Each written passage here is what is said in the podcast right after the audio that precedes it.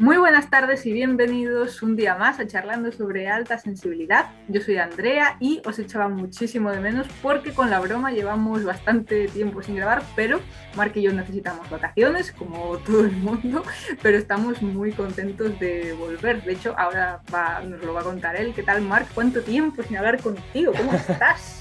muy bien, muy bien. ¿Qué tal estáis todos? Bueno, es un placer estar aquí de nuevo con, con todos vosotros. Como dice Andrea, es, bueno, es muy importante también también tomarse un descanso, tomarse un respiro de, eh, bueno, pues de la vida profesional, digamos.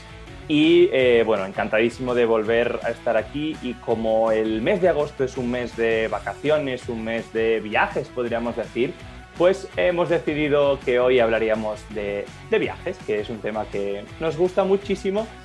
Y eh, hoy queremos hablar un poco de las razones por las que toda paz, toda persona altamente sensible debería viajar. Hemos puesto en solitario, pero, eh, pero lo dejaría como, como viajar en general. Así que bueno, bienvenidos y bienvenidas en un nuevo capítulo de Charlando sobre alta sensibilidad. Exacto, pues nada, la vuelta al cole nos trae viajes, ¿no? Parece que es como, debería ser como regresar, como estarnos quietos, pero bueno, ya sabéis que aquí no nos gusta estarnos quietos para nada y por eso traemos un poquito de movimiento, como, como decía Mark. Entonces, los viajes en solitario, vamos, estamos seguros de que habéis escuchado a muchísima gente los beneficios de los viajes en solitario, que si te, encuentras a ti mismo, que si eh, es esencial para la vida en algún momento, pues dedicar un tiempo para estar solos. Vamos a repasar un poco los puntos, ¿no? sobre todo los puntos positivos de estos viajes, viajes en general, pero a lo mejor más en concreto si estáis planeando en algún momento, pues iros solos o solas por ahí. Y también vamos a hablar, obviamente, un poquito de nuestras experiencias. Eh, no, tampoco no somos expertos en el sentido de irnos seis meses por ahí, aunque era mi plan para 2020, pero ya sabemos todo lo que pasó, así que voy a tener que, aplazarlo pero vamos a contar un poquito pues lo que nosotros hemos vivido, ¿no? Las veces que, nos hemos ido directamente solos por ahí. Entonces, para empezar, eh, una de las cosas más interesantes que tienen los viajes en solitario es que no existen prejuicios. De, hecho, yo diría que hasta puedes eh, aprovechar para ser más tú mismo que nunca. No te conoce nadie, mm, es un sitio al que mm, a priori no vas a estar eh, toda la vida, ¿no? que tienes un sitio al que, al que regresar, conoces gente nueva, te das como opciones a, a, explorar otras partes de ti que a lo mejor pues por estar en el mismo sitio siempre con las mismas personas pues no, no te das esa oportunidad porque digamos que ya tienes como una personalidad demasiado definida y bueno, a las personas no, nos da miedo cambiar para empezar, para no notar rechazo, etcétera, y esto puede ser una buena oportunidad. Sí, sí, bien como, como comentas, ¿no? El tema de, de siempre, yo creo que tendemos a, bueno, a cohibirnos un poco cuando estamos en situaciones, digamos, en nuestra zona de confort, ¿no? Por lo que pensarán los demás, por cómo nos verán, eh, cómo nos verá nuestro entorno, ya no solamente la gente que no nos conoce o la gente que pues, son conocidos, sino también, pues incluso la familia, amigos, y eh, lo que es la sociedad en general. ¿no? Entonces, el hecho de estar, de irte de viaje, especialmente en solitario, es que te, que te quitas esas preocupaciones, ¿no? realmente te centras, toda tu atención se centra en, en, en, lo que tú estás experimentando, en lo que tú estás viviendo, en la gente que conoces, ¿no? Y no tanto, y no tanto en, en, el qué pensarán de ti, porque pues es gente que no, no vas a volver a ver probablemente en tu vida, ¿no? Entonces, eso te da, te convierte en, en más tú, como tú bien decías, Andrea.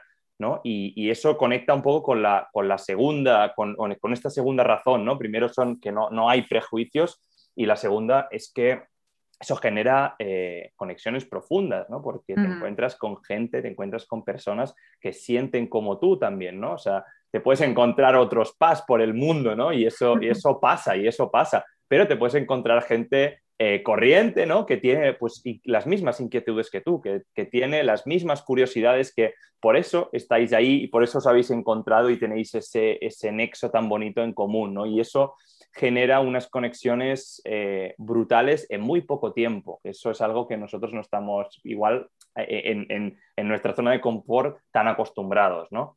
Entonces, ¿qué te, genera? ¿no? Eh, en nuestro caso, Andrea, bueno, nosotros somos extrovertidos, entonces el, hacer un viaje en solitario, eh, que como, bueno, como tú has dicho, no, hemos hecho un viaje de seis meses en solitario viajando, pero sí que hemos tenido la oportunidad de, viajar en solitario durante, durante unos días, igual unas semanas. ¿no? Entonces, eh, eso te obliga a estar contigo mismo, eso te obliga a aguantarte, te obliga a amarte también, ¿no? Y a respetarte, porque si no, eh, es cuando lo pasas mal, cuando no disfrutas, que pues eh, eso tiene un efecto negativo, ¿no? Y hay que buscar la forma de que eso sea algo que te ayude a crecer y que te des cuenta que tienes que respetarte, que tienes que amarte y que, bueno, pues que, que eso, pues esas emociones son necesarias. Si eres introvertido, pues bueno, pues te, ayuda a, expresarte, te ayuda a, poder sacar ese lado eh, que te gustaría, ¿no? Que, tienes que, igual mejorar un poco para, para, para, ti mismo, ¿no? Eh, y te es más fácil hacer amigos con facilidad porque igual no eres tú el que empieza una conversación, te, viene alguien y te dice, hola, ¿y tú de dónde eres? De, y, ya está, y, tú no tienes que hacer nada, ¿no? y te vas acostumbrando a, a, ser introvertidamente extrovertido, ¿no? Para decirlo de alguna forma, te ayuda a sacar eh, esa parte que, igual te cuesta más, ¿no? Andrea, si, si te resuena esto, te ha pasado en, algún, algún viaje o alguna, alguna experiencia por el estilo, pero... Sí, sí, total. De hecho, eh, cuando viajas solo, eh, te puede pasar dos cosas, ¿no? Te, bueno, te encuentras gente borde, te encuentras gente maja, te encuentras humanidad en, general. Pero lo que sí que pasa es que tú sueles estar mucho más abierto a todo lo que venga, porque estás ahí para eso, ¿no? Para, para abrirte, para recibir, etcétera. Entonces, todo lo que viene te lo tomas, en mi opinión, con, con más flexibilidad.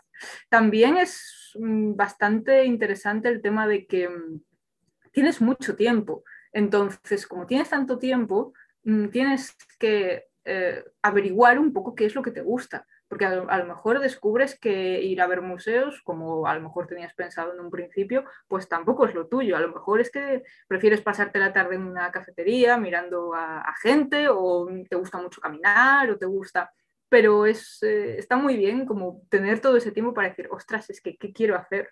Y, también eh, recomiendo, porque a mí me pasó en un, en un viaje que, que, hice a Costa Brava y además me pilló un tiempo malísimo porque fue antes de, de Semana Santa, que, bueno, hacía un tiempo muy malo, había muy poca gente, entonces, claro, no es como, no sé, ir a un sitio en verano donde hay mucha gente y todo es diversión y tal, no, no, todo lo contrario. Y me entraban como muchas ganas de, no, no soltaba el móvil porque hablaba con la gente, claro, me entretenía, intentaba distraerme un poco de que me sentía muy sola.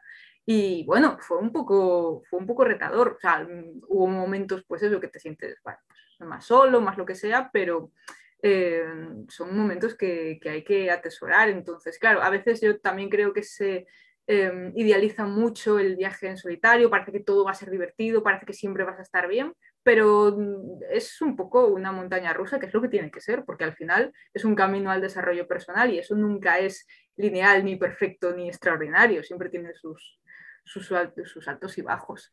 Entonces, eh, para mí, el, un punto muy, muy a tener en cuenta para destacar es el tiempo, el excesivo tiempo que tienes para ti y, bueno, está bien saber qué, quieres hacer con él. Es muy interesante eso que comentas, Andrea, porque eh, es lo que dices tú, o sea, no es idílico, o sea, lo que entendemos por idílico de un viaje fantástico y estupendo que te pasan solamente cosas bonitas, eso no existe, o sea, eso es algo que, que, que, se, que sucede pero que no, no, que no, no digamos que, que, no se planea, ¿no? que es algo que no, tú no puedes planear que algo salga perfecto porque nunca va a salir como tú esperas y esa es la, esa es la gracia, ¿no? Y el viajar en solitario, eso es lo que decíamos, es que tiene mucho tiempo, vas a tener mucho tiempo contigo mismo y eso puede generarte emociones muy negativas porque igual no estás acostumbrado o acostumbrada a estar contigo mismo y eso puede generar pues momentos de frustración, momentos de soledad, eh, de, de, adicción incluso, de querer estar eh, eh, forzosamente en contacto con tus seres queridos o con o con las personas con las que convives o con amigos o con lo que sea, ¿no? Eh, y eso también te da, una idea de lo poco tiempo que pasamos con nosotros, ¿no? Y claro, en el día a día, el estrés, las obligaciones de ir constantemente de un lado para otro, de una, tener un horario tan fijo y tan, tan estricto que eh, cuando de pronto nos vamos de viaje y tenemos cuatro días, cinco días que no tenemos plan, que simplemente vamos a un sitio y vamos a improvisar, tienes cuatro días de no saber qué hacer y eso, eso es muy transformador, puede ser doloroso según cómo, porque te, justamente te, te saca esas emociones, pero es muy, muy, muy transformador y de eso se trata, ¿no? Al final esa es, esa es la idea de llevarte una experiencia y, y, crecer.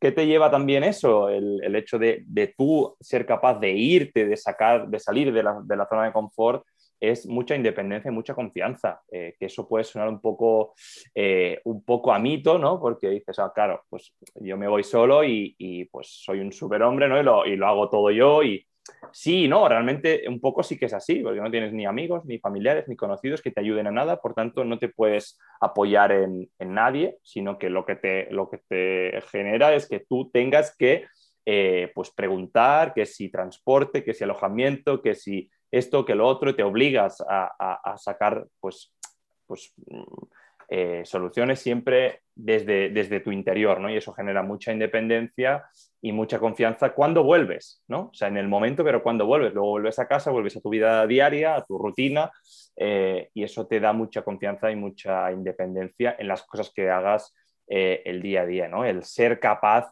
de, lograr las cosas que, te propongas, ¿no? Porque si fui capaz, capaz de irme a un sitio donde no hablaba mi lengua, que tenía una cultura distinta, que no entendía nada y, pude arreglármelas, ¿cómo no me las voy a arreglar en casa, ¿no? Entonces, bueno, eso te da mucha, mucha autoestima, también podría decir.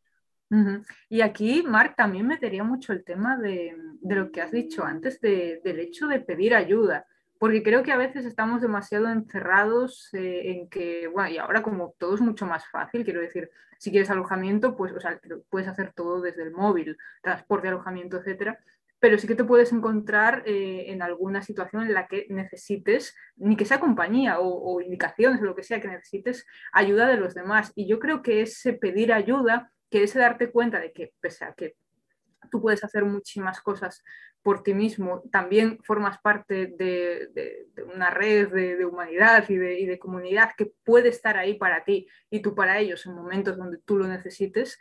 También el hecho ese, ¿no? De, pedir ayuda, de necesitarla y que te la den, que normalmente la gente te la da sin, ningún problema, yo creo que te reconcilia también un poco con, el entorno, ¿no? Con, con las demás personas y de hecho también te dan como más ganas tú de, darles a ellos o de dar a otras personas cuando veas que, lo necesitan. Entonces, es, eh, para mí reconecta un poco con, el ser humano, ¿no? Que hay, que, bueno, que hay obviamente en cada uno de nosotros, solo que a veces siento que, se nos olvida.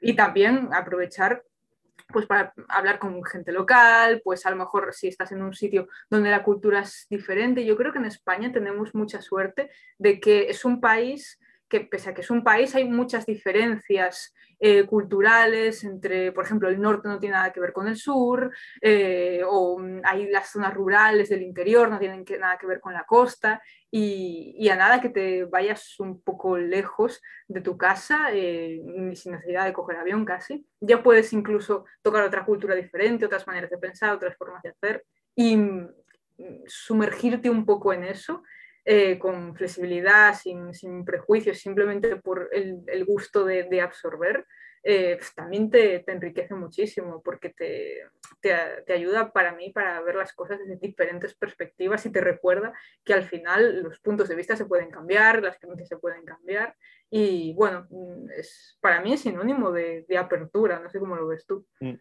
Sí, al final es, eh, es, muy, muy interesante el hecho de abrirnos a nuevas posibilidades, ¿no? Y el hecho de, bueno, yo pongo mucho énfasis en viajar en solitario porque creo que es donde más se potencia, obviamente es donde más retos hay y es lo más, lo más complejo a priori, lo, más, lo que da más miedo, ¿no? Pero en realidad también eso se puede hacer en compañía, o sea, tú puedes viajar con un amigo, con pareja o y también tener, hacerlo un poco lo que hemos dicho, ¿no? Apoyarse uno con el otro, pero tratando de sacar al, al, máximo, eh, buscar esa interacción con, con, los locales. Y esas historias, esa inmersión cultural eh, enriquece, enriquece muchísimo, te, da, te abre la mente y eso eh, es muy difícil de describir, ¿no? Estamos aquí también para describirlo, pero yo creo que, que la única o la mejor forma, diría, de poder entender esto es viajando, ¿no? Es haciéndolo, es tirándote la aventura, probándolo. Puedes empezar, como tú decías, Andrea, si, si eres de algún lugar de España, irte a otro lugar distinto que no conozcas, un sitio distinto, que hay algo que te llame la atención, para conocer una nueva forma de, ver las cosas, ¿no? Porque obviamente no es lo mismo una persona que viene de Cantabria eh, de una persona que viene de, pues, de Andalucía o que viene de, Cataluña, ¿no? O, de Galicia o de Extremadura, da igual, ¿no? Cada, cada sitio tiene sus particularidades y es muy, muy, muy interesante eh, ir a conocer eh, esos rincones que, tienen, pues, bueno, pues mucha influencia, ¿no? Por ejemplo, el sur tiene mucha influencia árabe, si vas al norte, pues, pues claro, tienes más influencia francesa que... Entonces es como ese mix es muy, muy interesante. Y bueno, pues un poco ligado con lo que ya decíamos, el tema de la, de la mentalidad, ¿no? Que, que, mm, te choca muchas veces, especialmente cuando te vas a sitios muy desconocidos, muy distintos, eh, generalmente lejos, eh, te encuentras que la mentalidad es brutalmente distinta, es brutalmente eh, contrapuesta en muchas ocasiones. Y eso a nosotros puede, puede costarnos a priori, ¿no? Porque es como, ostras, me encuentro, me encuentro algo que va exactamente en contra de lo que yo pienso. Es exactamente lo opuesto de lo que yo siempre eh, he aprendido lo que siempre me han contado. Claro, entonces ahí tienes un, dilema, ¿no? Porque es como, ostras, es que yo tengo algo aprendido, pero estoy viendo aquí que la gente vive distinto, que sienten eso igual que yo siento lo otro, y, eso te abre la mente, te obliga, te obliga a cuestionarte, te obliga a cuestionarte, y eso también te da una mentalidad más independiente, ¿no? No tan sujeto a lo que te han enseñado, a lo que te han eh, te han hecho vivir, ¿no? Que también, pues bueno, hay muchas influencias, obviamente, siempre, pues de, pues a, nivel de sociedad, ¿no? Que, eso eh, siempre nos afecta a nivel individual. Y, ese, y esto te, genera una, mentalidad mucho más independiente de tú ser capaz de, cuestionar las cosas por ti mismo, ser capaz de eh, tomar de tus propias decisiones desde lo que tú sientes y desde, la, desde tu propio cuestionamiento. ¿no? Y bueno, pues eso creo que es que es, espectacular y, para mí es una de las cosas más bonitas que tiene, que tiene viajar, ¿no? que eh, es como una metamorfosis, ¿no? pasas de, la parte inicial de, lo que es la mariposa ¿no? hasta que te haces una gran, gran transformación una tras otra hasta que te conviertes en, mariposa ¿no? y eso es brutal porque bueno, pues avanzas, evolucionas y creces. ¿no? Y además para mí tiene como, yo creo que te reencuentras un poco con tu o con parte de tu verdadero ser, de tu verdadera esencia, porque yo creo que se abre mucho el tema de la naturalidad. Si tú, por ejemplo, estás en un sitio, yo qué sé, en una estación de buses, en una parada de bus y tienes que estar esperando y de repente se te sienta alguien cerca o en cualquier otro sitio y tú, pues, mm, bueno, tienes ganas de hablar con esta persona con el, simple hecho de decir, oye, mira, estoy de viaje aquí, eh, soy nueva, eh, quería hablar un, poco de cómo es vivir aquí. O sea, no necesitas como ningún tipo de, máscara, ¿no? O ningún tipo de, manipulación por detrás. Es, lo que hay y lo expresas y la gente suele ser súper, súper receptiva con, esta clase de, naturalidad. También a veces siento que cuando estamos un poco en la rueda de siempre el mismo sitio, siempre la misma gente, siempre todo, nos acostumbramos a, actuar de una determinada manera, lo tenemos todo tan controlado que puede que perdamos esa naturalidad de, lo que es sentirse vulnerable o, de querer profundamente eh, conectar con, con, otra persona. Y es algo que 100% da el viaje, porque es algo, porque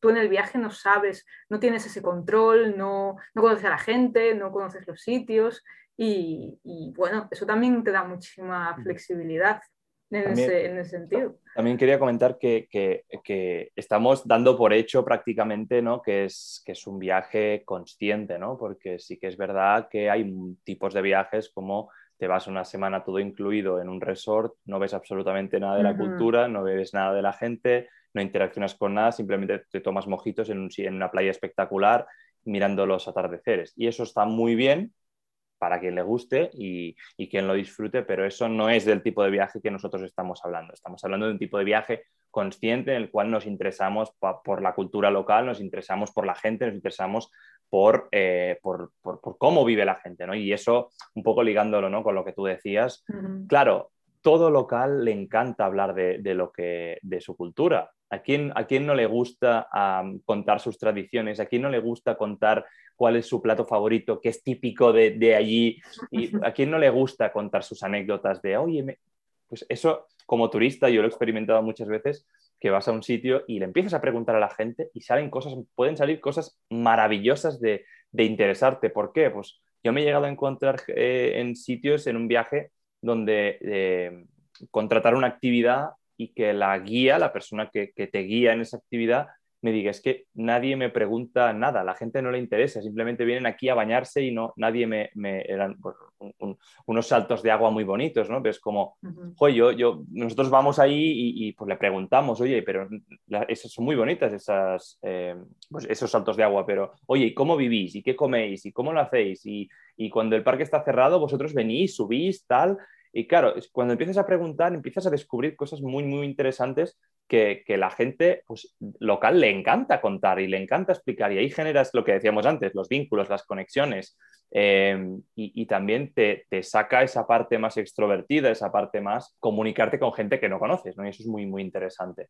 Eh, y bueno, también lo que eh, ya para terminar, ¿no? Nos, eh, queríamos comentar un par, dos cositas más que son como una de las razones imprescindibles por la que se debe viajar es por la flexibilidad, ¿no? que va muy ligado a lo que tú decías, Andrea, ahora, del que perdemos la naturalidad. ¿no? Al final es todo tan estricto, todo tan rígido, todo tan pautado que dejamos de ser creativos, dejamos de buscar cosas nuevas, dejamos, nos cuesta mucho más porque todo está automatizado, ¿no? Eh, entonces, en un viaje es prácticamente imposible automatizar todo, que todo salga perfecto, que todo salga organizado, porque siempre van a pasar cosas, siempre van a haber cosas que no tengas controladas. Uno tiene que ser flexible, uno tiene que entender que si tú vas en un safari y te se pincha una rueda, pues no tienes otra que, pues, que entender que, pues, que o, vas a no poder hacer el safari porque se te acaban los días, o pues ese safari va a ser distinto y hasta que no se arregle la rueda, pues no vas a poder continuar. Y, y otros muchos casos, ¿no? Y eso eh, y eso te da mucha flexibilidad, no solamente en el viaje, sino también en tu vida. Porque además, em, quiero decir, no te queda otra como que aceptar.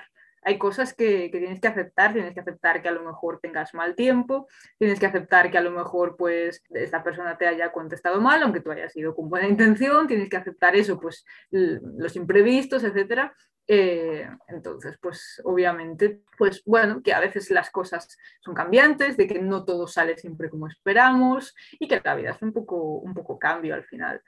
Y mm, también esto nos lleva para finalizar a, a, lo que cierra todo, a la sensación que te suele quedar, a lo mejor no exactamente al acabar el viaje, pero cuando lo ves con perspectiva así, que es la sensación de em, agradecer a la gente con la que te has cruzado, agradecer los sitios bonitos que has visto, agradecer la comida que tanto te gustó, que, que, has probado, incluso agradecer esos momentos en los que no estuviste tan bien, en los que no estuviste eh, tan alegre, pero que después de un tiempo, cuando eches la vista atrás, verás que hay una evolución ahí, verás que ahí hubo, eh, luego hay una aceptación, como dijo Marc antes, nosotros estamos hablando de viajes un poco conscientes, eh, que conste que todos los viajes te pueden revelar muchas cosas, ¿eh? incluso en, en, el resort este del que, del que hablaba, pues a lo mejor pues mm, hablas con, con, una persona concreta que te, que te enseña cosas increíbles. Bueno, pero incluso ahí estás abierto. Estamos hablando de, de, un, de un, estado eh, de apertura, de, ganas de recibir, de, flexibilidad, en el que tú puedes acoger todas las emociones, las entre comillas buenas y, malas y al final eso todo, todo se puede resumir en la sensación de, gratitud, de evolución y, de crecimiento, que es, lo, que es un viaje al final. Sí, eh, exactamente, coincido totalmente contigo, ¿no? Si al final si tú te vas a un todo incluido, pero tú estás abierto, pues siempre obviamente vas a vivir mucho más la experiencia que una persona que pues simplemente le interese ir a tomar mojitos y ver buenas puestas de sol y bañarse en una playa paradisíaca, ¿no? Entonces, pues bueno, eso es, eh, de eso hablamos nosotros, nos centramos mucho en los viajes conscientes, un poco distintos de lo que es habitual, no sé si llamarlo habitual, pero de lo que es de lo que son generalmente las, las, agencias más tradicionales de viajes, etcétera, etcétera, ¿no?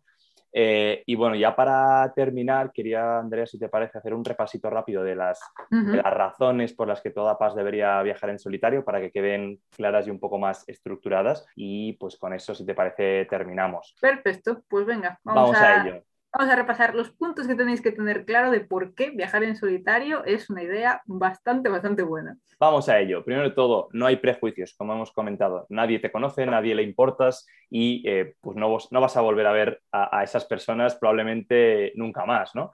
Segunda, las conexiones profundas. Generas una interacción y una conexión con gente que no conoces brutal en muy poco tiempo.